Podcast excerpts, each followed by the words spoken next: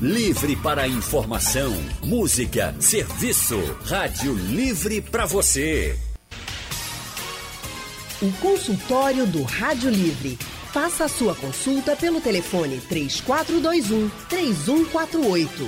Na internet www.radiojornal.com.br.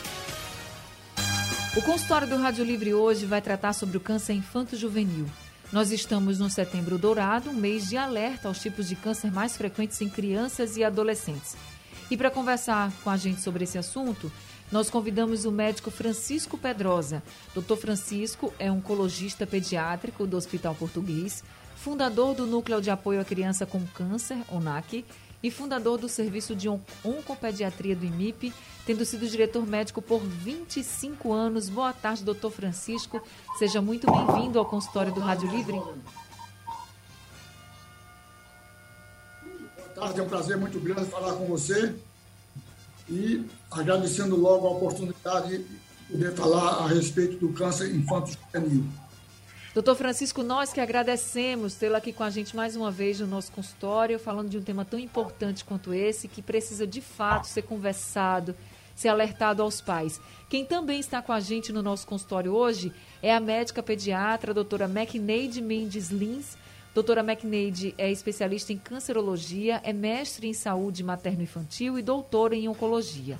Hoje, doutora McNeide é médica coordenadora da oncologia pediátrica do IMIP.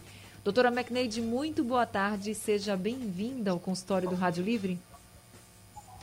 Boa tarde, boa tarde, pessoal. Eu gostaria de agradecer a oportunidade, né, de estar aqui debatendo é, com vocês nessa tarde, né? E vão, vão aí esclarecer né, as possíveis dúvidas, né? É um prazer estar aqui. Boa tarde, doutor Francisco. Boa tarde a você e a todos da Rede Jornal. Prazer todo nosso tê-la com a gente hoje também, viu, doutora McNeide? Seja muito bem-vinda aqui ao consultório do Rádio Livre. Só para a gente ter uma ideia dessa questão do câncer infantil juvenil, segundo o Instituto Nacional do Câncer, o INCA, cerca de 12 mil crianças e adolescentes são diagnosticados com algum tipo de câncer todos os anos no nosso país. Como a gente pôde perceber, essas previsões não são boas, né? não são animadoras, são muitos os casos. E quando a gente fala de câncer em adulto, por exemplo, doutor Francisco, a gente sempre fala das formas de prevenção. E aí, entre essas formas, aparecem assim sempre os bons hábitos. Não fumar, não beber, praticar exercício físico, isso pode ajudar a prevenir um câncer. Mas quando a gente fala de câncer em criança e adolescente, doutor Francisco, dá para prevenir? Na realidade, o câncer infantil é, é, muito difícil você fazer a prevenção. O câncer do adulto, como você falou, ele depende muito dos fatores ambientais. As toxinas, as fumaças, todas é, drogas que agridem o sistema imunológico da pessoa, o uso do próprio medicamento de radioterapia, e radiação solar, são fatores externos que demoram muitos anos para desenvolver o câncer no adulto. Já na criança, não. O câncer infantil é uma doença essencialmente aguda. Ela não depende de fatores ambientais. Ela é uma doença genética. A criança dança, a, nasce com a alteração no gene, o gene que é responsável pela duplicação e pela diferenciação da célula, fazendo com que aquela célula se torne uma célula cancerosa. Não há, não há necessidade de esperar 10, 15, 20 anos para uma criança desenvolver câncer. Pode já nascer com câncer, pode ser é, aparecer no primeiro ano de vida e, por exemplo, as leucemias atingem uma faixa etária maior, entre, maior incidência entre 3 e 5 anos. É bem diferente o câncer do adulto do câncer da criança. A prevenção é difícil. É difícil mesmo, pelo que o senhor está nos dizendo, e o senhor falou da leucemia, mas não só tem leucemia quando a gente fala de câncer infantil juvenil, né? Como foi? O senhor falou da leucemia, mas não só existe a leucemia na lista aí de cânceres em crianças e adolescentes, existem outros tipos também. Sim, sim. A leucemia é o tipo de câncer mais comum. Representa mais ou menos 35% de todos os cânceres da criança. Mas existem outros tipos. O segundo câncer mais frequente é o câncer do sistema nervoso central. O terceiro seria o câncer do tecido linfático, os linfomas. Depois vem os tumores sólidos. Neuroblastoma, tumor de Wilms. Doutora McNeide, se não dá para a gente prevenir, quais são os sinais e os sintomas que os pais devem ficar em alerta? Pois é, é como o doutor Francisco Pedroso já falou, né, câncer infantil é, não tem, a gente não tem como rastrear como tem o câncer de adulto, né, que tem alguns exames que se faça para, é, para acompanhar e, e, fazer essa prevenção. Então, é muito importante a gente estar atento em alguns sinais e sintomas, até porque câncer pediátrico é uma doença que apresenta sinais e sintomas, às vezes, muito comuns com outras doenças da infância. Então, é, o pediatra ele tem sempre que estar é, colocando o câncer dentro do seu diagnóstico diferencial. Então, é, os sinais e sintomas mais importantes né, são é, febre, palidez, é, aumento dos gânglios linfáticos, né, as adenomegalias, é, manchas roxas pelo corpo, cefaleia, né, dor de cabeça, que, a, que acomete a criança principalmente ao despertar pela manhã, é, com ou sem a presença de vômitos associados.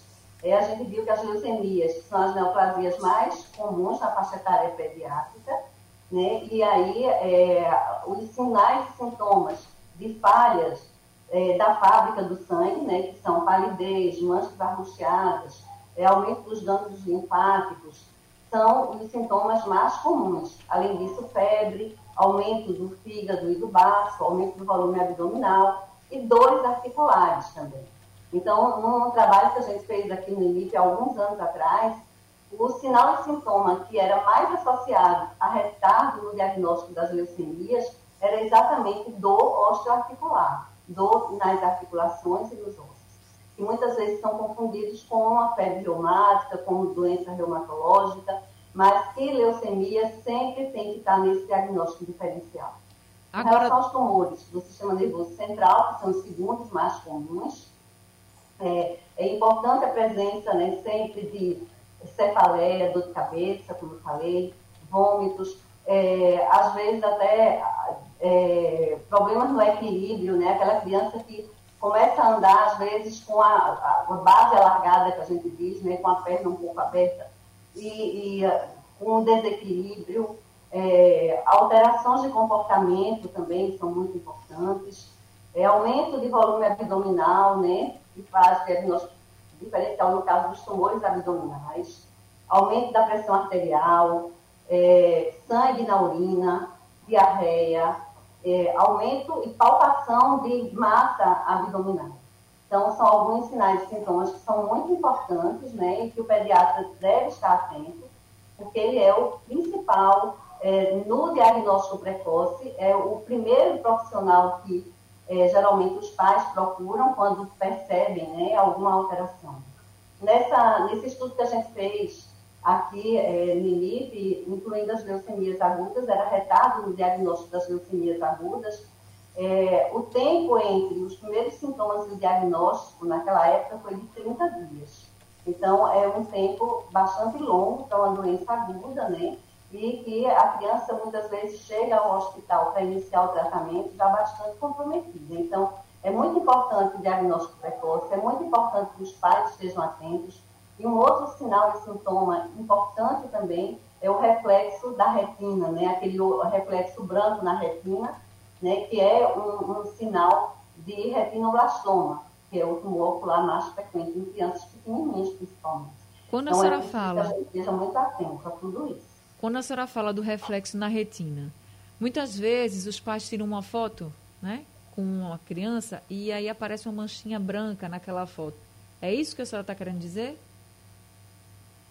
Sim, mas não é uma mancha branca é, normal, que você às vezes tira, às vezes eh, tem um reflexo é, que aparece muito mais como é, nas fotos quando bate com flash, né? O flash reflete, e aí Isso. você vê que é, em algumas fotos aparece, em outras não.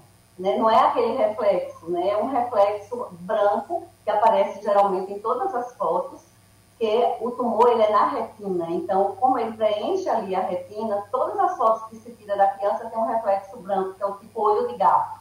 Né? Não é aquele reflexo branco borrado que, que a gente tem em, fotos que a gente tira às vezes e que fica. Não é aquele, é, é diferente. Né? Um olhar tipo olho de gato mesmo e que aparece em todas as fotos da criança. E quando você olha a criança, olha no olho, você consegue ver é, realmente o reflexo esbranquiçado. Quando a senhora fala de vômito também, vômito é algo que pode ser frequente numa criança por causa de vários outros diagnósticos, como a senhora mesmo colocou, tem, por exemplo, febre, vômito, tem alguns sinais e sintomas que são frequentes em outras doenças. Então, o que, que pode levar um pai ou uma mãe a desconfiar se aquele vômito frequente, por exemplo, pode ser algo mais grave? É, um vômito esporádico é uma coisa que pode acontecer, né? Da criança, é, de repente, comer uma comida que não fez muito bem, ter uma indisposição e vomitar é, de forma esporádica. Uma outra, uma outra, um outro, é, uma outra situação é aquela criança que vomita sempre e que é, tem vômitos associados, às vezes, à cefaleia ou à dor abdominal, e que é uma coisa recorrente, né? Que vomita e uh, hoje e amanhã apresenta novos episódios de vômitos e que é, toda semana vem vomitando duas, três vezes por semana. Então, tem várias doenças que podem pulsar né, com vômitos, né? Refluxo gastroesofágico, com vômitos, e dependendo, inclusive, da idade da criança. Mas é importante né, que é esses vômitos que vêm é, acompanhados ou não de outros sintomas, mas que fazem a criança, às vezes, perder peso, e que é um sintoma recorrente, ele seja investigado. Então, é, não é um vômito único, um episódio único que deve fazer é, os pais procurarem já achando que pode ser câncer. Mas são vômitos repetidos, episódios repetidos de vômitos. Não quer dizer que seja câncer, mas é, câncer tem que estar dentro do diagnóstico diferencial né, de todas essas outras doenças. Tá certo. A gente vai continuar conversando sobre o câncer infantil juvenil. O consultório do Rádio Livre hoje está tratando sobre o câncer infantil juvenil e nós estamos conversando com o Dr. Francisco Pedrosa, que é um médico oncologista ou oncopediatra. Também tem a médica pediatra e com especialização em cancerologia e doutora em oncologia, doutora McNeide Mendes Lins. E já temos ouvintes com a gente. O Jaziel de Beberibe está ao telefone. Jaziel, muito boa tarde para você. Seja bem-vindo aqui ao consultório. Boa tarde, Ana. Eu quero saber, Ana, já que vimos aí que a leucemia é o câncer no sangue da criança, então eu queria saber se com essa leucemia também a criança pode, pode também ter é, ao mesmo tempo a anemia, já que também é problema no sangue. Tá certo, Jaziel. Doutora McNeide, você pode ajudar ele? Sim, posso sim, é, com certeza é, é o seguinte, a anemia, ela, a, a, leucemia é uma doença da fábrica do sangue, que acomete a fábrica do sangue. Então, a anemia é um sinal que está presente nas leucemias, certo? Mas é, a anemia também pode ter outras causas, que não a leucemia. Então, algumas crianças tratam a anemia, que pode ser por deficiência de ferro, que a maioria das crianças tem a anemia por deficiência de ferro, que não tem nada a ver com leucemia, é uma doença benigna. E é, a anemia entra no diagnóstico diferencial das leucemias. Então, a criança que tem leucemia, ela vai ter também anemia, porque a leucemia é uma doença que desenvolve na fábrica do sangue. Então, aquela fábrica, ela trabalha de forma é, deficiente. Então, ela não vai produzir a quantidade de glóbulos vermelhos que deveria produzir. Certo, então quer dizer, ó, quem tem leucemia vai ter anemia, mas se você tem uma criança que está com anemia, não quer dizer que essa criança está com leucemia, né, doutora McNeid? Exatamente, exatamente, é tá. isso aí. Tranquilizar todo mundo. Agora, Urubatã de Jaboatão está com a gente ao telefone. Urubatã, muito boa tarde, seja bem-vindo ao consultório. Alô, boa tarde. Eu go gostaria de de falar sobre minha, minha saúde, que eu já tive problema de pulmão, sabe?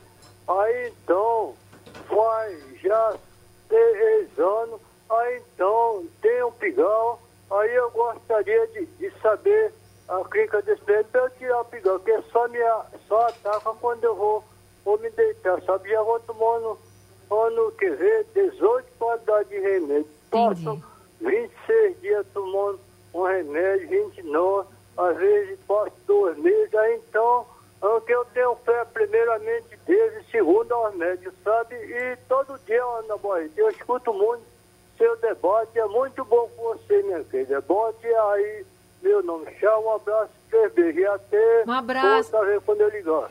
Obrigada, viu, Urubatão? Um abraço para o senhor. Deixa eu lhe dizer, hoje a gente está falando especificamente sobre o câncer infanto-juvenil e é em criança e adolescente. Mas já anotei aqui a sua reclama, a sua, na verdade, a sua consulta, né? Porque o senhor tem um pigarro, o senhor teve um problema no pulmão, e aí a gente vai consultar um especialista para atender ao seu caso, tá certo? Hoje não vai dar no consultório, porque aqui a gente está com oncologistas mais voltados para o câncer de criança e adolescentes. Mas a gente vai atrás de alguém que possa responder a sua pergunta. Obrigada, viu, senhor Ubatão? Uma boa tarde para o senhor.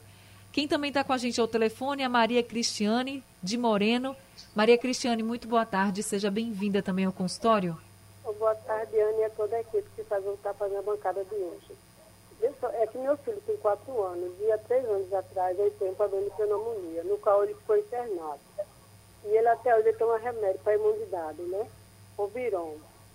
Só que uma vez por outra eu percebo que ele aparece algumas manchas na perna, umas manchas roxas, como se tivesse alguma pancada.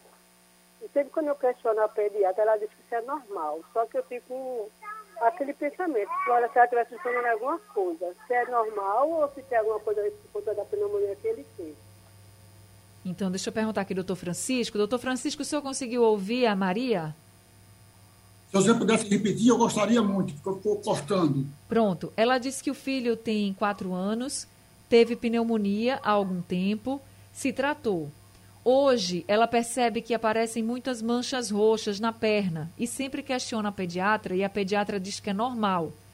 Mas ela quer saber se ela deve se preocupar com essas manchas roxas na perna ou se tem algo, por exemplo, relacionado até mesmo à pneumonia que ele já teve.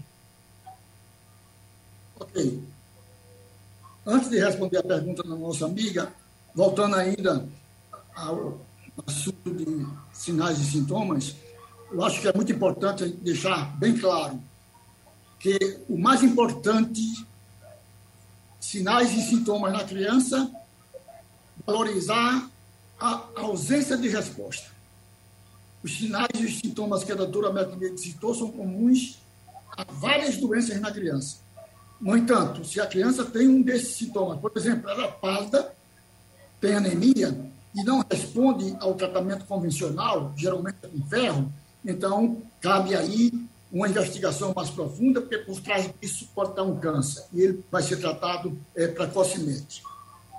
Quanto à questão de nossa amiga, uma, uma criancinha de quatro anos apresentando manchas arroxeadas, principalmente nos membros, membros inferiores, locais de pancadas, é muito comum. Isso não traz nenhum problema para a criança, e não tem por que se preocupar, não tem nenhuma relação com a pneumonia que ele teve. Agora, se começar a surgir mais manchas fora de locais de pancada, por exemplo, no abdômen, nas costas, na face, então tem que ir a um médico, ele vai solicitar os exames de sangue, principalmente os testes de coagulação e o hemograma, para afastar qualquer possibilidade, inicialmente, doença hemorrágica. E depois, uma doença mais séria, como no caso, uma leucemia. Mas fica tranquila, mãe, que isso é normal. Deixa teu menino correr, brincar, cair, que vai surgir manchinhas. Tá certo. Aí, dona Maria, fique tranquila, viu? Agora a gente tem um outro dado aqui, doutor Francisco, que no Brasil o câncer né, infanto-juvenil, ele representa a primeira causa de morte por doenças em crianças e adolescentes de 1 a 19 anos. Esses dados são do Instituto Nacional do Câncer, o INCA. Por que se morre tanto no Brasil com câncer? Por que né, tantas crianças e adolescentes morrem tanto no Brasil por causa do câncer, doutor Francisco? Na realidade, esse é um dado principalmente de países adiantados, países desenvolvidos, onde realmente a primeira causa de morte em criança de 1 a 19 anos é o câncer. Perde apenas para o suicídio. Nos países em desenvolvimento, ele é a primeira, segunda ou a terceira causa. Ele ainda é, prevalece as causas infecciosas, que é a que mais matam a, a criança. Isso não significa que o câncer não está sendo tratado e não está sendo curado. Pelo contrário, hoje, quando se fala de câncer da criança, não é como no passado. 40, 50 anos atrás, significava quase que um atestado de óbito. Não se oferecia chance dessa criança curar. Hoje, o câncer da criança é uma doença plenamente curável. Estatísticas universais, estatísticas brasileiras, como a nossa, é, no IMIP, quando eu trabalhei no IMIP até 2016, 25 anos, nosso percentual de cura foi acima de 80%, considerando todos os tipos. A leucemia aguda, tipo linfóide, que é a mais comum, é, o mais comum câncer da criança, oferece uma possibilidade de cura de determinados tipos, que a gente chama um grupo especial, de 96%. E essa taxa nós conseguimos no IMIP. Repetimos os trabalhos dos países é, desenvolvidos. Então, é uma doença controlada, plenamente curável. Não ter medo do diagnóstico, o diagnóstico não mata, quem mata é a doença. Procurar um serviço credenciado logo no início para tratar, que vai curar. O tratamento de uma leucemia como essa pode durar muito tempo? Depende da, da, depende da leucemia. A mais comum, como eu falei, a linfóide é em torno de 36 meses, 30 meses. É longo. São anos, né? Agora, pode. É verdade que tem alguns casos de câncer, doutor Francisco, que a criança começa a se tratar ainda na fase da criança e entra na adolescência se tratando? Como foi sua pergunta? Começa na. É verdade que em alguns casos de câncer, o tratamento pode começar na infância e entrar na adolescência mesmo, assim, passar muitos e muitos anos? Não. Da resposta ao câncer primário que ela teve. Como eu falei no início, o câncer da criança é uma doença aguda. O tratamento mais longo é o tratamento da leucemia, 30 a 36 meses. Outros tumores, é, tumores sólidos, geralmente são oito meses, seis meses, alguns quatro meses, um ano. Então, termina o tratamento. A criança começou com quatro anos, com cinco anos, termina o tratamento quimioterápico dela. Ela fica em observação. Se houver recaída, isto é, a doença voltar, com dois, três anos, quatro, cinco anos, então a criança já está quase na adolescência. Então ela vai voltar a se tratar. Então, por isso que diz, começou a se tratar criancinha e hoje já é uma adolescente e continua se tratando. Não, ela não teve sucesso no primeiro tratamento, foi um sucesso parcial, temporário. Houve uma recaída. Então ela teve necessidade de se tratar novamente, começar tudo de novo. Tá certo. Deu para entender? Deu, deu sim para entender, doutor Francisco. A gente está lhe ouvindo bem direitinho. Agora, doutora McNeide, essa pandemia atrapalhou muito essa questão do diagnóstico precoce? É, Sim, o que a gente tem é, observado é que, pelo fato né, de os ambulatórios pediátricos terem fechado por um período, né, a gente é, teve realmente um, um, um, aumento do diagnóstico de crianças com doenças já avançadas. Né? Eu acho que é, a dificuldade de acesso né, ao atendimento ambulatorial que se teve na pandemia né, dificultou um pouco o acesso ao setor terciário. Né? Então, foi aquela criança que é, apresentou os primeiros sinais e sintomas em casa e que os pais é, não tiveram condições ou tiveram dificuldades realmente de acesso né, para é, que essa criança seja vista no ambulatório e encaminhada já para o serviço terciário. Nós não reduzimos a quantidade de pacientes que chegavam durante a pandemia, não reduzimos. Mas o que a gente tem notado é que as crianças estão chegando realmente com é, doença mais avançada. Isso é um alerta né, que, a gente, que a gente dá, é, principalmente agora, nesse mês né, de setembro dourado, que é dedicado ao diagnóstico precoce do câncer infantil juvenil. Então, assim, é muito importante que, é, que essas crianças sejam observadas, é muito importante que a queixa dos pais seja, seja valorizada, né? porque é, o diagnóstico precoce realmente é muito importante para o sucesso terapêutico dessas crianças. Então, assim, como a gente vê, câncer é, em criança e adolescente é a primeira causa de doença de 1 a 19 anos. E é, a gente, se você faz o diagnóstico precocemente, é uma doença altamente curável, né? Então, é muito importante que a gente dissemine isso, né? Porque, às vezes, é, as pessoas é, nem pensam ou nem querem pensar ou fogem do pensamento de que pode ser câncer, porque na cabeça delas, se for câncer, é igual a morte. E assim, atualmente a gente sabe que não é isso, né? Como o doutor Francisco falou, é, a maioria das crianças com câncer, elas ficam curadas, mas o diagnóstico precoce é um divisor de águas, para que a gente consiga é, sucesso terapêutico. Essas crianças que recidivam, né, é, como foi perguntado antes, que, que começam a tratar cedo e se prolonga o tratamento, e às vezes é por conta de recidivas, são a minoria. Né? Então, é, a maioria das crianças, elas ficam curadas. E aí depende da gente, né, de identificar precocemente e começar a tratar é, para alcançar é, percentuais de cura cada vez maiores. O consultório do Rádio Livre está de volta falando sobre os tipos de câncer infanto-juvenil. Nós estamos conversando hoje com o doutor Francisco Pedrosa, é oncologista pediátrico, e também com a médica pediatra, a doutora McNeide Mendes Lins. Doutor Francisco, chegou aqui a pergunta do Sandro. Ele disse que a irmã teve leucemia, foi diagnosticada com leucemia quando ela tinha dois anos de idade. Hoje ela está com 10 anos e continua em tratamento. O Sandro pergunta se é normal esse tempo todo. Já são oito anos, né? Doutor... Ok. Não é normal. Como eu falei anteriormente, o tempo tratamento de uma criança com leucemia aguda, linfóide, é em torno de 30 a 36 meses. A partir daí, a criança não toma mais nenhuma droga, nenhum quimioterápico e fica em observação. Se ela foi diagnosticada com dois anos e hoje está com 10 anos e ainda continua em tratamento, é que algo aconteceu, uma falta de resposta ou uma recaída. Então, ela respondeu bem o tratamento inicial mas anos depois ela recaiu. Então ela tem que ser retratada. Então ela está sendo tratada novamente, talvez da mesma leucemia ou de um segundo câncer, que pode ser um tumor sólido ou pode ser um outro tipo de leucemia. Ele disse que ela teve uma leucemia linfóide aguda, como o senhor colocou aqui, e disse também que na mesma família, depois que ela foi diagnosticada, um tio, já adulto, também teve o diagnóstico de leucemia. Ele pergunta se isso pode ser hereditário. É, é uma boa pergunta.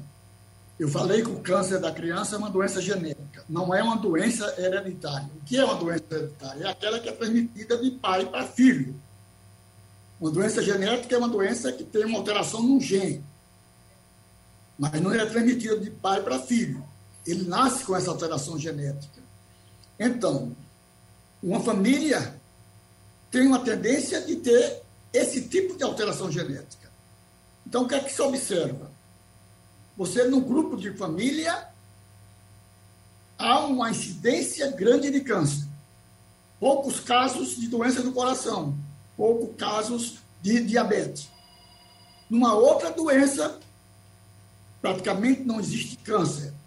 A maioria morre, morre cedo de doença do coração numa outra, nem de coração, nem de câncer. Doença metabólica, diabetes. Isso é que nós chamamos de carga genética, tendência familiar. Por exemplo, na minha família, a incidência de câncer é grande. Perdi um irmão, perdi uma irmã, perdi minha mãe, tudo de câncer. Numa outra, não tem, mas vários morreram de doença do coração. Entendi. Ok? Ok. Super respondido, doutor Francisco. Agora tem uma pergunta aqui do Ricardo para a doutora McNeide.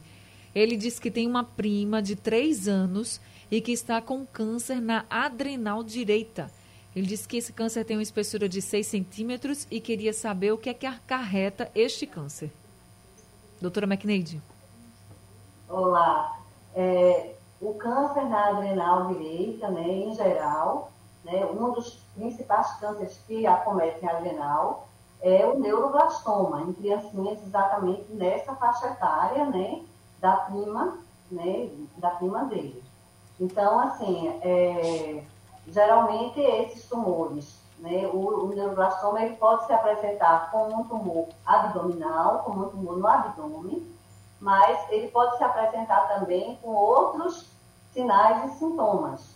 Então, é, a criança pode ter manchas roxas ao redor dos olhos, os olhos com protusão, principalmente quando esse diagnóstico não é feito é, precocemente.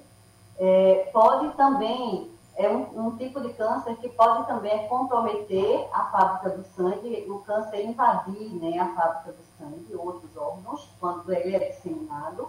Então, a criança pode ter também anemia, pode ter manchas roxas, e é, o, no abdômen, o principal órgão acometido é a adrenal né? E são crianças exatamente nessa faixa etária. O doutora McNeil. Neuroblastoma tumor do nervo simpático periférico.